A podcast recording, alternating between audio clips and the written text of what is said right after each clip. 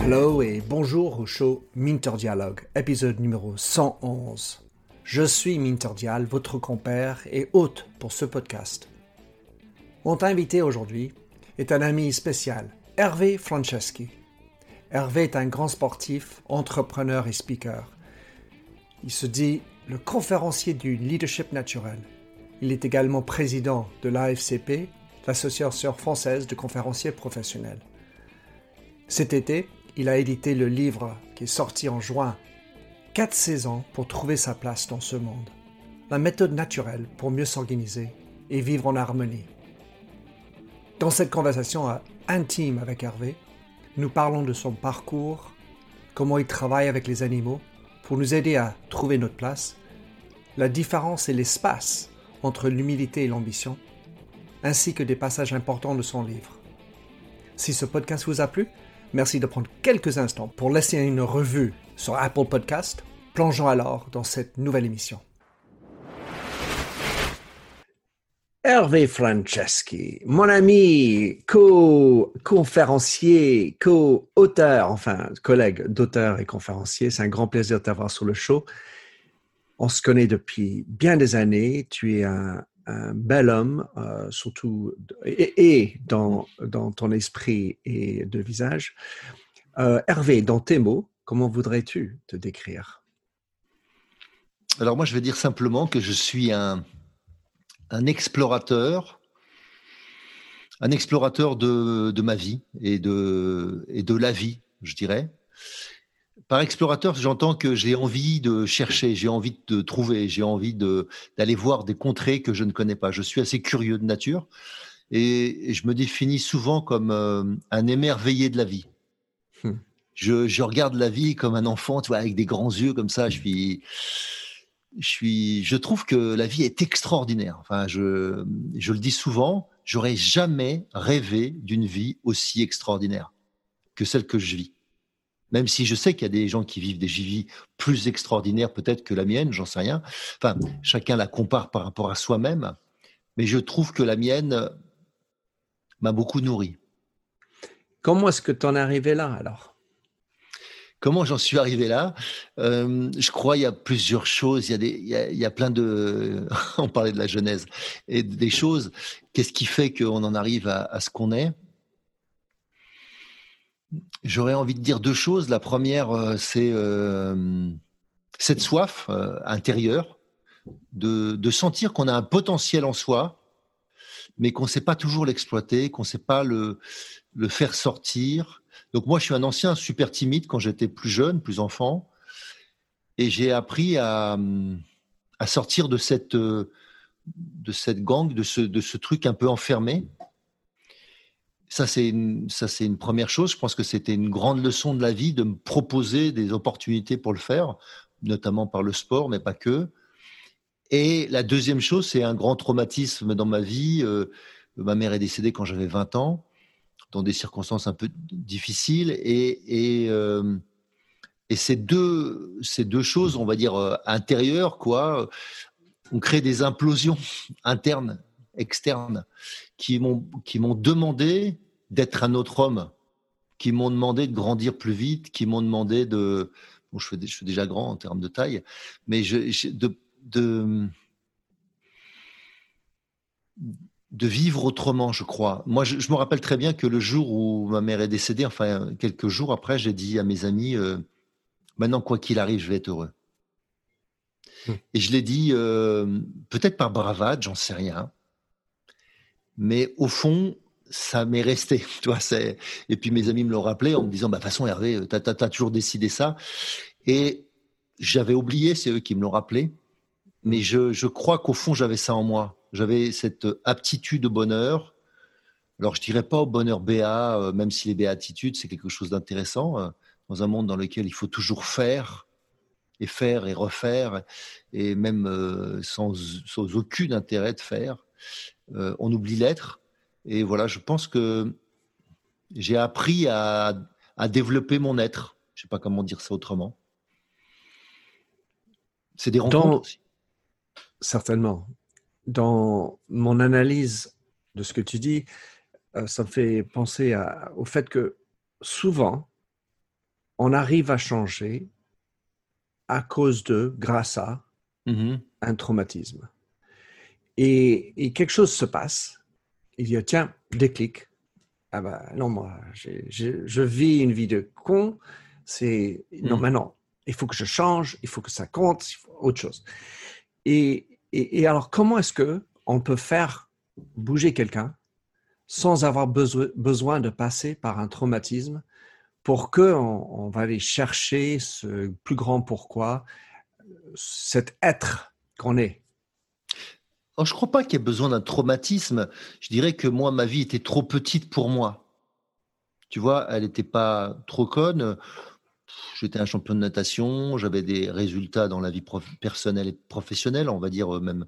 Donc, je n'ai pas eu l'impression que. Mais j'étais en deçà de ce que je de ce que j'aspirais pour moi. Un peu comme tu vois le paysage qui est face à moi, j'ai envie, d'avoir cette euh, profondeur. Et, euh, et j'avais l'impression d'être plutôt dans la superficialité. Je connaissais bien l'extérieur de moi, pas bien l'intérieur de moi. Et, et, je pense que ça, c'est une démarche. Je pense qu'on n'a pas besoin de traumatisme pour ça. Mais pour, mais, mais pour certaines personnes, dont je fais partie, et il y en a d'autres, je trouve que c'est encore pire que ça, c'est-à-dire qu'ils ont vraiment besoin de se mettre très en danger, de prendre vraiment un mur pour, euh, pour comprendre qu'il faut qu'ils changent. Donc on n'est pas égaux pour ça. Moi, je pense que j'avais besoin de, de, sortir les émotions bloquées, tu vois. C'était vraiment le registre émotionnel chez moi qui, qui n'était pas euh, mature. Je ne savais pas quoi faire de ça.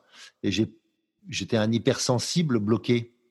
Et donc, tu as trop d'énergie intérieure pour chacun de nous, on n'a pas le même parcours. Moi, ce que je m'aperçois, c'est qu'il y a des gens qui, qui avancent progressivement. Moi, c'est pas moi. Moi, je, j'ai, moi, j'ai besoin de me mettre dans des situations dans lesquelles euh, je me suis mis en danger, hein, souvent dans ma vie, euh, pour apprendre des choses. Et j'ai appris à être plus doux avec moi. Plus, j'ai développé. Euh, oui, je pense que la douceur fait partie de ma vie. Elle n'a pas toujours fait partie de ma vie. Donc pas que j'étais un rude, mais j'étais pas un, doux. Bah oui, quand on est jeune, c'est toujours noir et blanc. C'est ça. Alors, dans ton nouveau livre, qui est sorti euh, au mois de juin 2020, quatre saisons pour trouver sa place dans ce monde, une méthode naturelle pour mieux s'organiser et vivre en harmonie. C'est un, livre très riche, Hervé. Je te félicite pour cette œuvre qui est, qui rempli de belles histoires et de contes. Et ce que tu viens de me dire fait penser à un conte que tu as cité au début du livre, qui est celui du chacal et le lion. Mmh. Et donc, recommandation pour tout le monde d'acheter le livre et de découvrir ce conte en particulier. Mais tu, tu termines par trouve le lien en toi. Mmh et en tout cas, c'est la lecture que j'en ai faite. De chaque conte, euh, on mmh. le lit comme on veut. De fait que je suis né en, août, ça me, on me fait astralement un lion. Et donc peut-être ça, ça m'a perturbé, enfin m'a dirigé dans ma pensée. Mais ce que tu as décrit en, dans, ton, dans, ton, changement, dans ton voyage, c'est qu'il fallait, fallait quelque chose au-delà de ce que tu étais. Et mmh. je comprends comme être, comment, comment, comment vouloir être le lion de la vie et de l'histoire, de ton histoire, au lieu d'être le chacal. Alors, en fait, dans cette histoire du, lion et du chacal, c'est pour moi la parabole, c'est surtout est-ce que je peux moi-même apprendre plutôt que de vivre des restes des autres? Est-ce que je peux prendre ma part? Est-ce que je peux, tu vois, être euh, être aux premières loges? Est-ce que je peux décider de, du paysage que je veux emprunter, du voyage que je veux emprunter? C'est plutôt ça. Et, le lion euh, fait partie des animaux nobles, on va dire, dans la mythologie ou dans la manière dont on envisage les choses. Le chacal, beaucoup moins. Pour autant, euh, pour moi, chacun a sa place, tu vois, dans cette nature. C'est pas il n'y a pas un animal supérieur à un autre, puisque sans, sans le chacal, il y, aurait des déchets et il y aurait des, et sûrement d'autres difficultés. Les chacals, les vautours, tous les gens qui sont des, des, des, animaux qui, qui, qui nettoient. Qui récupèrent. ouais, qui, qui, récupèrent, qui nettoient, sont, euh, ont une fonction. Donc après, chacun a sa fonction. Après, je dirais juste que quand tu peux avoir une fonction qui, qui, qui te permet de te développer davantage, est-ce que tu le prends? Et, et moi, ce qui m'a guidé dans ma vie, par exemple, c'est une quête d'humilité. Et dans le français, euh, il y a cette confusion des fois entre humilité et, euh, je dirais, être en deçà, comme d'être, je dirais, ou intimide, ou on pourrait dire, tu vois, de, de, trop réservé, ne pas prendre sa place. Et l'humilité, l'humilité, c'est humus, ça vient de la terre, c'est donc être à sa place, donc être présent à soi. Et l'humilité, c'est pas souvent quand on manque d'humilité, on, te, le fait savoir. dans le sens quand on fait trop. Mais quand ça s'appelle le grand ego. Mais quand tu es dans le petit ego, ça veut dire que tu es dans le petit toi. Tu, te rapetisses parce que tu dis non, mais je vais pas y aller, c'est pas moi, c'est pas à moi d'y aller. Eh ben ça aussi, c'est un problème de l'ego. Et ça, c'est un manque d'humilité aussi. Et moi, ça m'intéressait de parler de ça. De à quel moment, qui vient te chercher pour te dire, Minter, c'est à toi maintenant y aller? Non, non, non, recule pas. Reste là. T'as pas à avancer, tu as juste à être là. Ne recule pas. Et pour moi, voilà, c'était dans cette partie-là, quand nous on recule hmm. et qu'on doit rester à la place. Il y a une, une phrase qu'on emploie en français souvent, c'est petit. Mmh un petit café. tour. Un petit tour, c'est ça. Et, ce petit qui est censé dévaloriser finalement ce qu'on fait. Ouais. C'est, quelque part lié pour toi? Oui, si tu veux, je reprends souvent les gens, d'ailleurs, dans mes cours, les gens qui me disent, il y a une petite question. J'ai dit, non, il n'y a pas de petite question. Soit vous avez une question, soit vous n'en avez pas. Et, et ce, ce, petit est un diminutif euh, qui, est, qui se veut des fois affectif, mais souvent il ne l'est pas. Il est, il est effectivement euh, trop modeste. Mmh tu vois? Et je pense qu'on vit. La, vie est, est, intéressante quand on l'envisage plus grande. C'est ce que je te disais tout à l'heure. Tu vois, quand euh, la vie est, est, trop belle pour qu'elle soit si petite. Tu vois mmh. Tu te cites comme un, enfin, autour d'un spécialiste dans le leadership naturel. J'en déduis qu'il s'agit de savoir être soi-même. Ce qui veut dire, dans un cadre de business, qu'il y a la place pour être personnel? Pour être authentique.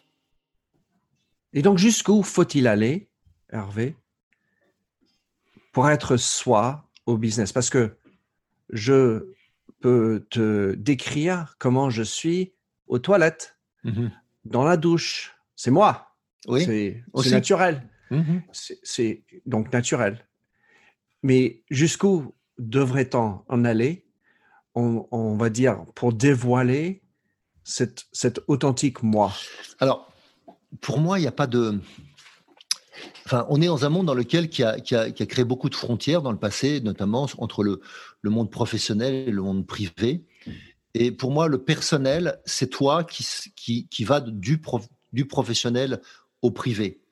C'est toi qui prends ta, ta, ta, je sais pas quoi, ta mallette, ton ordinateur de chez toi à ton travail et quand tu reviens, euh, tu fais cet aller-retour. Et la seule différence qui y a entre le privé et le professionnel, c'est que tu n'amènes pas les mêmes sujets. Mais la personne que tu es ne devrait pas être si différente. Et ce que je m'aperçois, c'est qu'il y a des gens qui, sont capables de, de se donner à pleine puissance dans un registre et pas dans l'autre. Et parce qu'ils ne savent pas qui ils sont. Le personnel, c'est-à-dire qui ils sont, n'est pas clair. Et donc, c'est ça, quand je parle de leadership naturel, c'est quelque chose que, par naturel, j'entends que je l'ai développé via la nature, via les animaux, via des, choses dans lesquelles tu n'as pas de regard euh, biaisé. Tu vois, quand euh, tu parles à un humain et tu lui dis, bah, bien aimé, si jamais, euh, tu, sais pas, tu fais du théâtre, je suis sur scène, la première chose que je dis, ah oui, c'était bien. En fait, tu sais pas s'ils ont aimé. Tu sais, tu sais vraiment s'ils ont aimé, s'ils commencent à être très précis. Et donc la majorité des feedbacks ne sont pas des feedbacks, ils te nourrissent pas. Et je, propose, moi, d'essayer de retrouver sa place en, en, apprenant qui je suis, y compris quand tu vas me dire un truc qui me déplaît, mais qui est moi. Que peut-être à, mon contact, je ne peux pas vivre. À mon contact, c'est difficile de faire ça. Bref, mais ça aussi, c'est vrai. Et donc, euh, même si ça me déplaît, j'ai pas besoin de parler de ce que je fais aux toilettes parce que ça, ça ne me concerne que moi. Mais à partir du moment où ça concerne les autres dans une relation, il est nécessaire de savoir comment on vit et le leadership à avoir avec emmener des gens, permettre à des gens de te suivre, permettre à des gens de prendre ton idée, si tu es un leader d'opinion en tant qu'auteur. Donc pour moi, c'est euh, c'est dans cette notion de partage qu'on peut avoir quand on lead, quand on propose, c'est qu'est-ce qui fait que les gens adhèrent? Ils adhèrent parce que, parce que des fois ils savent pas et que, la proposition que tu leur fais les intéresse, mais ils adhèrent aussi parce que la personne qui s'exprime dégage de la confiance, de l'assurance, dont ils manquent eux-mêmes. moi, je propose de réapprendre ce que c'est que ta propre assurance. Parce que tant que tu ne te la donnes pas, celle des autres aura toujours moins de valeur. C'est comme si tu ne sais pas t'aimer, l'amour des autres fera toujours sera un succès d'année, sera juste une épaisseur. Dès que tu dès qu'il y a une personne qui partira, tout de suite tu vas te détester.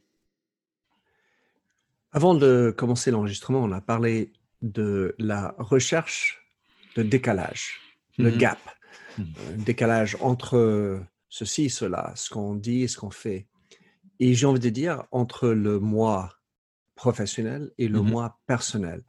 J'ai un cas dans ma tête de quelqu'un qui disait que au travail, c'est une famille. Nous, on, adore bosser ensemble, on, sait s'engueuler, euh, et, mais c'est vraiment une famille. Bon, très bien. Cette même personne, je sais, était mariée, quatre enfants, et avait deux maîtresses. Mmh J'ai envie de dire, personnellement, ma vision de ça, c'est qu'il est en décalage avec l'idée de famille. Qu'en dis-tu? Alors, ça dépend de ce qu'il entendait par famille. Si tu veux, si sa famille intégrait ses maîtresses et que sa femme était OK avec ça, Attends, moi, pas trop. ok, donc moi j'essaie de ne pas avoir de jugement sur les choses, mais plutôt, oui, je, verrai juste le décalage et je, renverrai à cette personne si euh, la famille est essentielle. En fait, de quelle valeur elle parle dans la famille? Parce que souvent, c'est de ça dont on parle.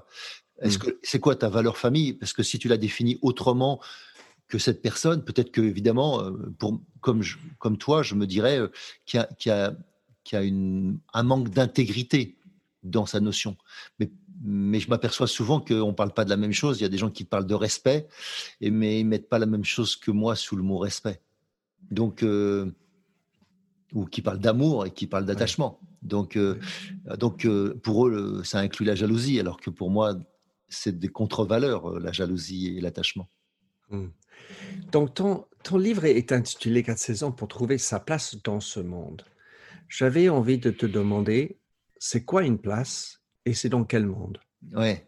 Alors, le monde, j'ai considéré que le monde dans lequel on partait, c'est pour, pour, pour, citer le, le, le, périmètre ou l'environnement, c'est c'est à la fois mon monde intérieur que, comme mon monde extérieur.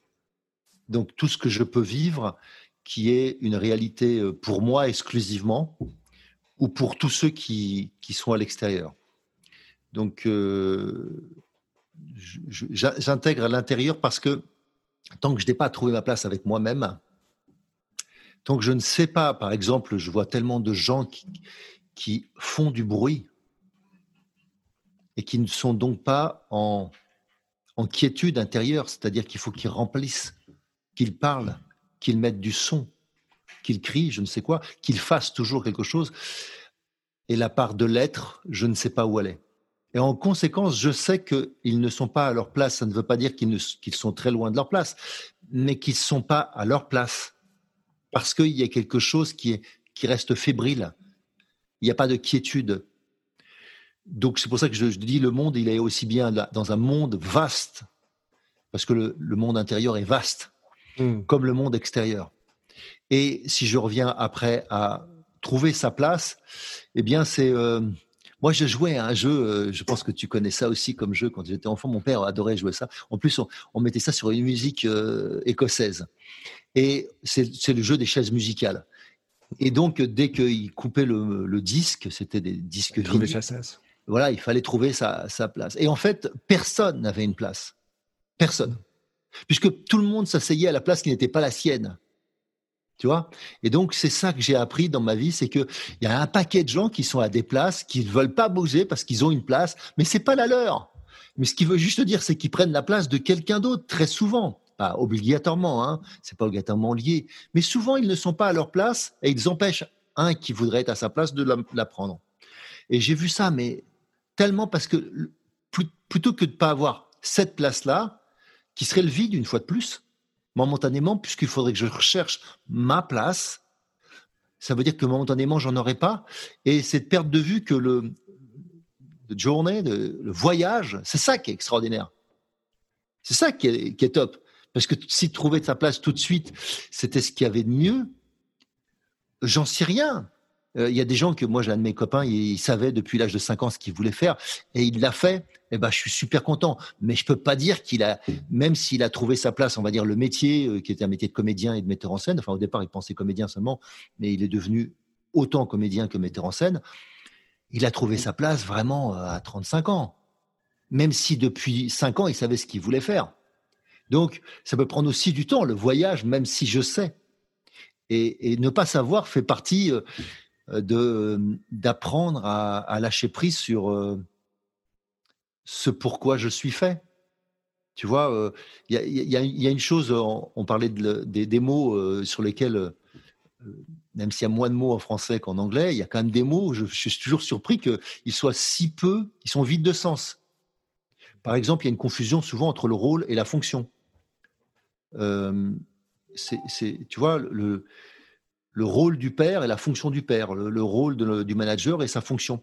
Et donc, euh, je vois qu'il y a des gens qui sont en RH, euh, qui sont en commercial, en finance, mais ils font pas la fonction. La fonction, elle n'est pas remplie. Et si j'oublie quelle est la fonction, eh bien, en fait, je, ne peux pas remplir la mission, puisque c'est ça qui est associé. Et donc, euh, il y a beaucoup de gens qui ne sont pas dans leur fonction d'humain, je ne sais pas comment dire autrement. Ils n'ont pas de mission, ils ne savent pas ce qu'ils font. Ils le font, je ne sais pas ce qu'ils font. Et, je, m'aperçois euh, comment ça peut être difficile, puisque comment faire des choix, comment faire euh, des priorités, tout simplement, dans ta vie, si au fond, je vais nulle part. Je ne suis juste qu'un élément consommateur, on va dire.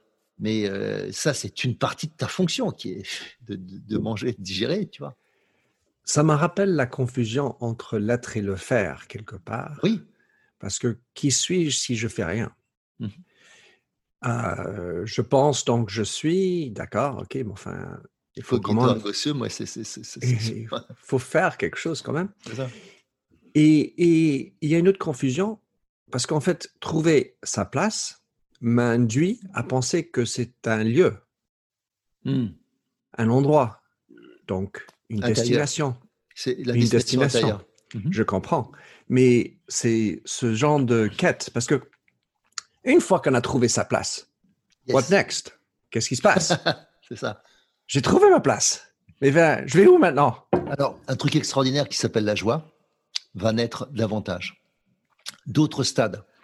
Or, je peux te renvoyer à Spinoza qui parle très bien de ça, mais où tu, les grands mystiques qui parlent de ça, et euh, tu vas trouver dans tous les systèmes, pas obligatoirement religieux. Que tu vas c'est ça qui est intéressant, c'est que tu vas trouver le même langage, les mêmes mots exprimés par des gens qui ne parlent pas de la même chose, enfin qui parlent pas de la même chose, qui parlent de Dieu, qui parleraient de, de ressenti, qui parleraient d'une quête, qui parlent du nirvana, qui parlent d'une philosophie même de vie.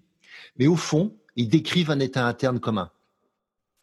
Et ça, c'est ça qui m'a intéressé aussi dans, ma quête, on va dire, tu vois, de m'accomplir euh, moi-même, c'est de trouver à quel moment une sérénité t'habite profondément. Et euh, c'est comme un sourire perpétuel intérieur. mais calme, tu vois, c'est très très calme. Et ça, ça a à voir avec une harmonie interne. Et ça, euh, sans avoir été une quête, parce que je n'avais pas l'idée de ce truc-là, si tu veux, c'est que je l'ai vécu à maintes reprises dans des sujets très différents. Tu vois, par exemple, il y a, en, français, on peut dire euh, l'état de grâce. Et l'état de grâce, c'est quand tu fais quelque chose ou tu penses quelque chose, enfin, tu es complètement, je ne sais pas, euh, dans un potentiel complètement exprimé et, et tu fais des choses extraordinaires que tu ne sais pas faire habituellement. Donc, on a tous vécu des choses comme ça. Être dans le flow. C'est ça, exactement. Mais, mais je dirais, euh, le flow, ça, ça, ça, a une notion un peu de sans effort. Et là, ça a une notion en plus de performance ou d'extrême euh, qualité. Je sais pas, en tant que chanteur, en tant que, tu vois, je peux être dans le flow, mais pas obligatoirement juste dans une sorte de facilité, d'aisance. Mais il y a aussi là, dans l'état de grâce, il y a quelque chose qui fait que tu, waouh, tu vois, tout de suite, il y a quelque chose d'extraordinaire qui se produit. Et donc, c'est ce, ce sentiment particulier que tu peux vivre. Moi, j'ai appelé ça coacher l'état de grâce, arriver à le vivre et le revivre. Et, euh, et notamment, je l'ai fait avec des chevaux et je montre comment, ou avec des éléphants, comment ils deviennent différents. C'est-à-dire qu'il y a une grâce, tout le monde regarde le cheval, tu vois, je le fais courir, et après, bon enfant, tout le monde fait Waouh Là, le cheval est beau. Tout le monde le voit beau. Tout le monde, peu importe comment il était avant, d'accord Des gens qui vont me dire ouais, il est trop haut, il est si. Ok, mais là, d'un seul coup, quand il court, tout le monde le trouve beau. L'éléphant, pareil. Et donc, euh, les éléphants ne courent pas, mais dans sa démarche, dans ce qu'il est. Et, et c'est en fait quand il est en phase avec toi, quand toi, tu changes ton état interne, les, animaux la répliquent. Ils, se, ils, se, ils font un miroir en fait de ça. Et donc tu vois chez l'animal ce que tu es. C'est ça que les gens finissent par comprendre au début. Ils voient l'animal, ils font waouh Et je leur dis non mais regardez ce qui se passe. C'est vous. C'est vous qui êtes beau là, mais vous ne voyez pas parce que vous n'êtes pas en métaposition par rapport à vous-même. Et c'est ça qui est assez extraordinaire, c'est de pouvoir renvoyer une sorte de beauté euh, intérieure, vraiment une beauté intérieure profonde.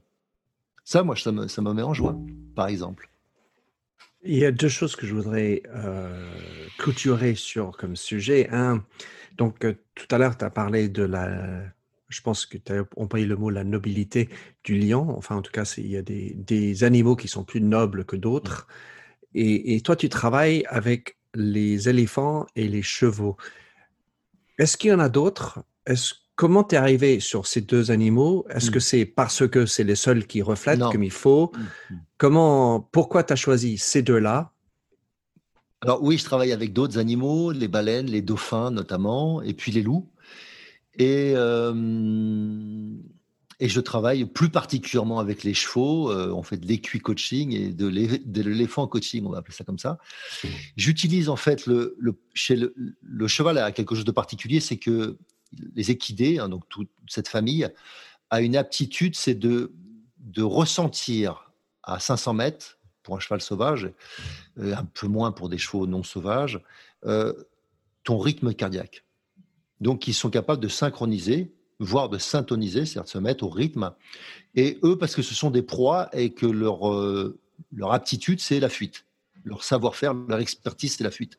Et donc, dès qu'ils sont, tu vois un zèbre qui est à côté d'une panthère et qui boit euh, dans, une, dans, un, dans un cours d'eau, et tu dis, bah, comment ils font pour être là à côté de l'autre? Comment la panthère, elle fait? Qu'est-ce que fait le, zèbre pour qu'il reste à côté? Et donc, euh, bah, en fait, le zèbre, en permanence, il est il sait le rythme cardiaque de la panthère. Et au moment où la panthère passerait en mode prédateur, c'est-à-dire qu'elle va passer en apnée, le rythme cardiaque va changer. Alors, à demi-seconde, même pas, je ne sais pas, quart de seconde, les oreilles ont bougé du zèbre et l'ensemble du troupeau sera parti. Et c'est cette aptitude-là de mirroring, de, de reflet de ton intériorité. Et ton intériorité va être modulée notamment par tes émotions, par ton registre émotionnel qui pour certains est assez évident, pour d'autres beaucoup moins et des fois, pour certaines personnes, euh, complètement absents. Ils n'ont aucune idée de, des émotions qu'ils ont et qu'ils font euh, vivre aux autres. Et là, avec ce, avec ce cheval ou n'importe quel chevaux, tu vas comprendre très rapidement par ce mirroring ce qui se passe. Donc ça, c'est la raison pour laquelle j'ai travaillé avec les chevaux. Moi, ça, veut, ça vient de, quelque chose de plus ancien.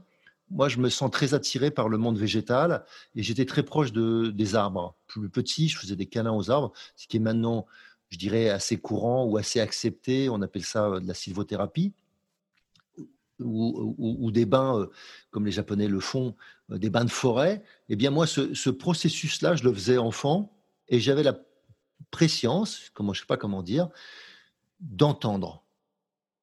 Un peu comme tu dans le, Seigneur des Anneaux, tu vois, tu as, les hands qui, sont ces arbres qui sont capables de parler euh, très lentement. Ben moi, j'avais cette sensation-là exactement.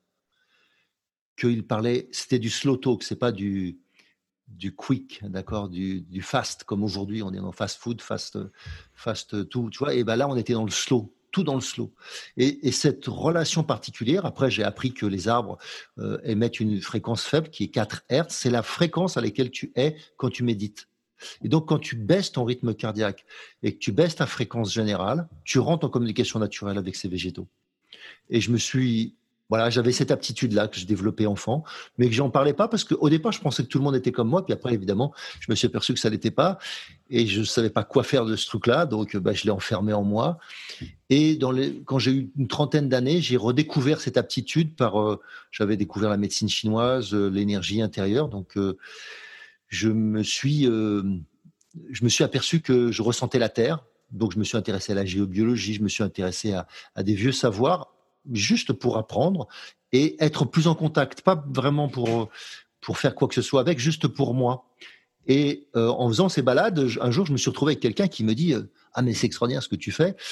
Euh, il faudrait que tu, tu, en parles à ma femme parce qu'elle fait un truc comme ça avec les chevaux. Ah bon? D'accord, ok. J'avais déjà testé du horse coaching et j'avais été intéressé, mais à l'époque, c'était très éthologique, c'est-à-dire plus, on était plus dans, tu vois, le, le cheval, l'homme qui murmurait aux oreilles des chevaux, c'était plus dans l'esprit de, euh, de faire faire quelque chose au cheval.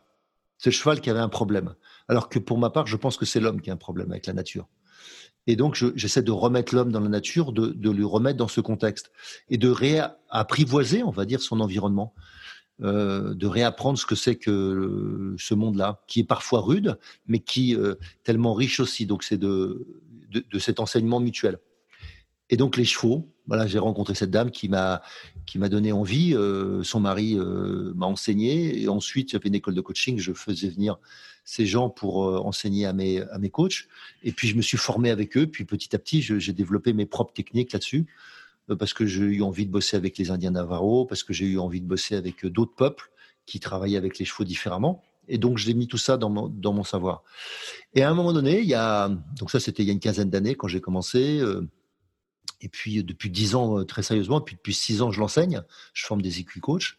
Mais il y a sept, huit ans, je crois, une, une petite dizaine d'années, je sais pas, ça m'a traversé l'esprit qu'il fallait que je fasse quelque chose avec les éléphants. J'avais déjà fait quelque chose avec les, dauphins et les baleines c'est, je pourrais te raconter ça, c'est extraordinaire les baleines. J'adore, je trouve ça. Moi, je nage mmh. avec les baleines, je trouve ça. Quand elles chantent, tout ton être devient un orgue, chacune de tes cellules vibre. Mmh. C'est absolument fantastique. Et euh, et puis tu apprends à gérer tes émotions, à gérer tes peurs, à gérer tes. Tu vois, tu à la fois tu peux ressentir une sorte de terreur intérieure. Enfin, j'ai bien vu des gens qui étaient autour de moi qui s'accrochaient à moi, qui avaient très peur, et en même temps la joie extraordinaire après ces moments-là, qui, qui s'exprimait comme euh, une sorte de, je voyais des, adultes comme des enfants qui exultaient, tu vois. Donc euh, j'ai eu envie de, travailler ça. par exemple, les, dauphins et les baleines, c'était pour travailler le, la présence à soi, euh, la présence à, juste un moment présent. Les éléphants, vraiment, je, je, sentais ça par rapport au sujet initial dont on a parlé, qui est de développer euh, le lion en toi ou la puissance qui est en toi. Et à côté d'un éléphant, tu comprends tout de suite ce que c'est qu'un animal puissant. Donc, il n'y a pas de doute. Moi, je travaille qu'avec des femelles, mais déjà, une trompe, ça fait 1000 muscles. Plus de 1000 muscles. Et donc, euh, d'un coup de trompe, elle t'envoie à 30 mètres, quoi. Si elle veut te tuer, euh, elle te tue. Tu comprends que tu es plus petit. C'est ça. Et donc, tu comprends un concept qui est hyper intéressant, qui est la vulnérabilité. Mm. Et la vulnérabilité, c'est la porte de ta puissance. C'est-à-dire que c'est la porte ou la fenêtre, si tu veux. C'est un endroit dans lequel tu peux aller explorer une partie de toi que tu n'as pas explorée souvent, qui est la puissance. Par exemple, si je te demandais de me définir ce qu'est la puissance, tu, dis, tu dirais quoi? Ta puissance personnelle La mienne ou la, puissance? La puissance ou ta puissance personnelle. Si je te disais, tiens, je sens que Minter, tu as une grosse puissance, comment tu vas la développer? Euh, D'être présent. Hmm. D'être présent à toi. Ouais. Mais souvent, quand on parle de puissance, les gens parlent de force. Oui. D'accord? Il y a une confusion et on oublie que la, la puissance est la force multipliée par la vitesse. et cette notion de multiplier est, n'est pas, notre cerveau n'est pas capable de le comprendre. Je sais pas comment te dire autrement. C'est-à-dire que avant que tu aimes, l'amour c'est un concept. Puis quand tu aimes, tu dis ah ouais c'est ça ce truc, d'accord? Mmh. Voilà. Et eh ben c'est à peu près ça. La puissance, tant que t'es pas dedans, t'as pas d'idée de ce que c'est. C'est un concept et dans lequel on a dit oui, euh, U multiplié par I, hein, donc la, puissance euh, électrique, hein, la tension multipliée par l'intensité. Et on pourrait reprendre, c'est des bons mots hein, pour expliquer la puissance. Euh, c'est la puissance, c'est la force multipliée par la vitesse. Mais vas-y, développe-moi par rapport à ton instant, à ton moment présent, à être présent à toi. Tu as dit comment fais-le avec l'intégration de ces deux données, force et vitesse. C'est super compliqué.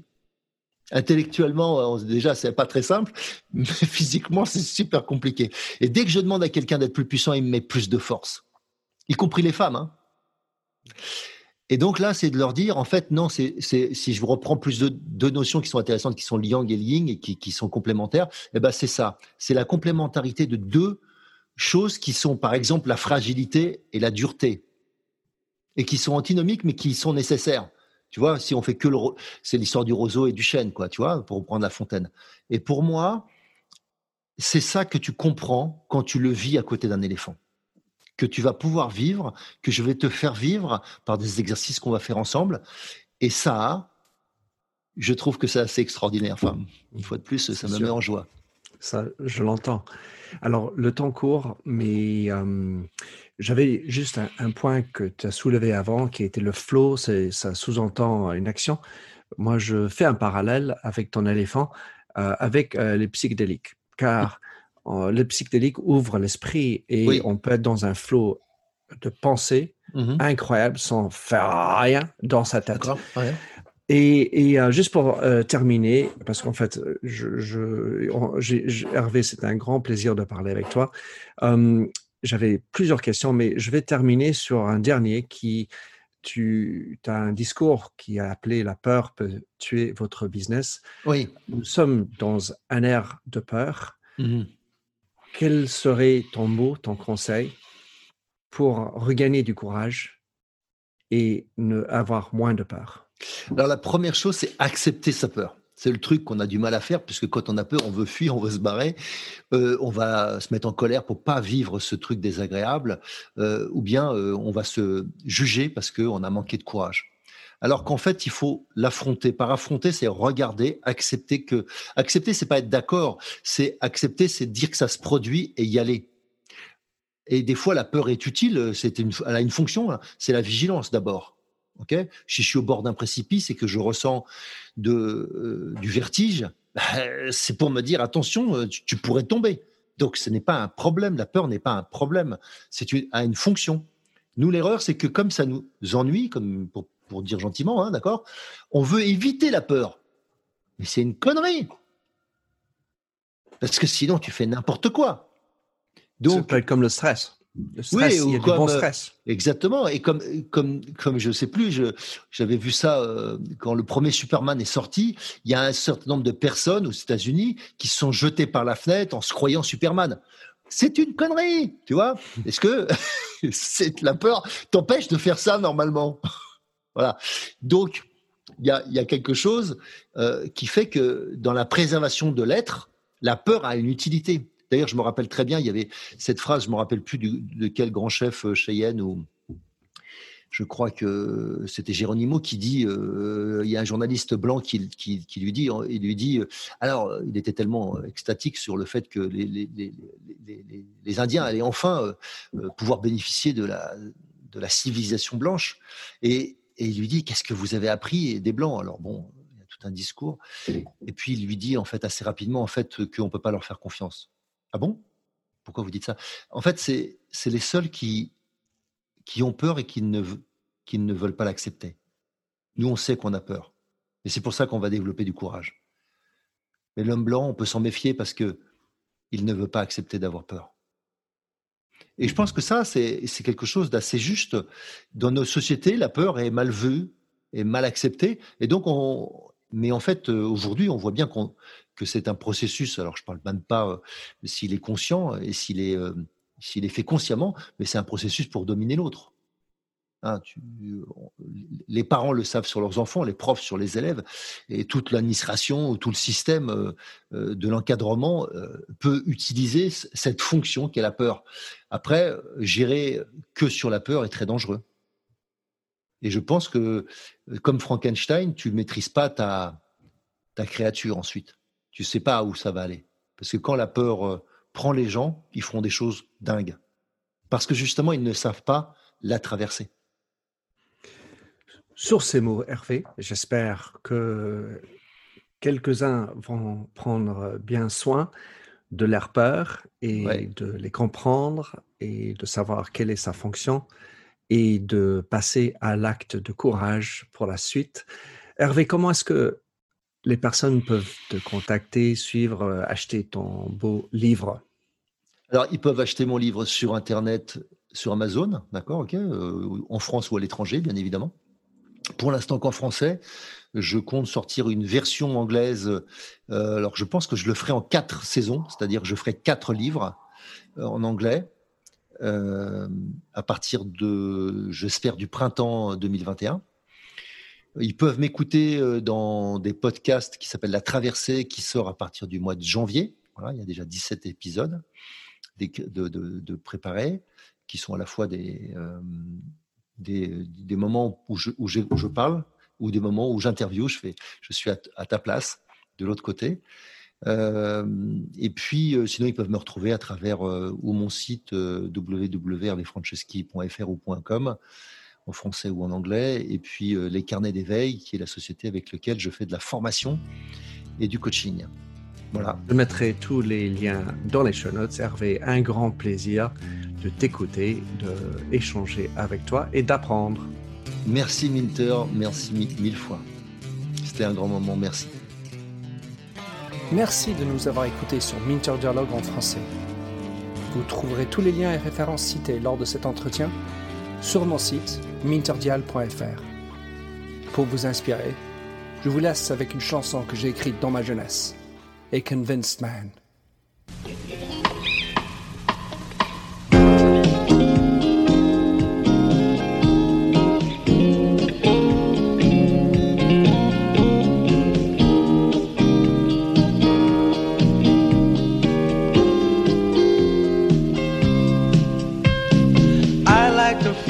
A stranger tucked around me, precipitating the danger to feel free. Trust is the reason, still I won't tell the lie. I sit here passively, hope for your respect, anticipating the thrill of your intellect. Maybe I tell myself there's no use in me lying. I'm a convinced man building an urge. I'm a convinced man to live and die submerged. A convinced man in the arms of a woman. I'm a convinced man, challenge my fate. I'm a convinced man, competition's innate. A convinced arms of a woman. Despise revenges and struggle to see. Live for the challenge so life's not incomplete. What's wrong with challenge? I know soon we all die. I like the feel of a stranger tucked around me, precipitating the danger to feel free, trust in my reason, and let me show you why. I'm a convinced man practicing my lines. I'm a convinced man here in these confines. A convinced man in the arms of a woman. I'm a convinced man, me to the test. I'm a convinced man. I'm ready for an arrest. I'm a convinced man in the arms of a woman.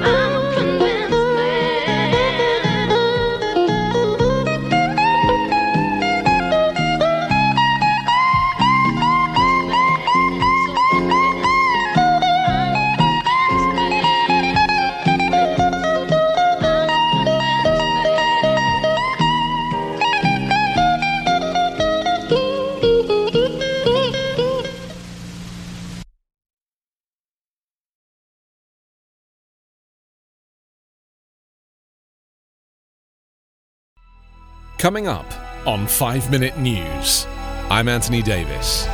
You might think it's partisan because maybe it's critical of one side or the other, but it's not. It's just the truth. And I think that's also something that's kind of unusual for Americans listening to the radio or to podcasts because the news landscape in the States has been so partisan for so many decades. So, five minute news is verified, truthful, independent, unbiased, and essential world news daily.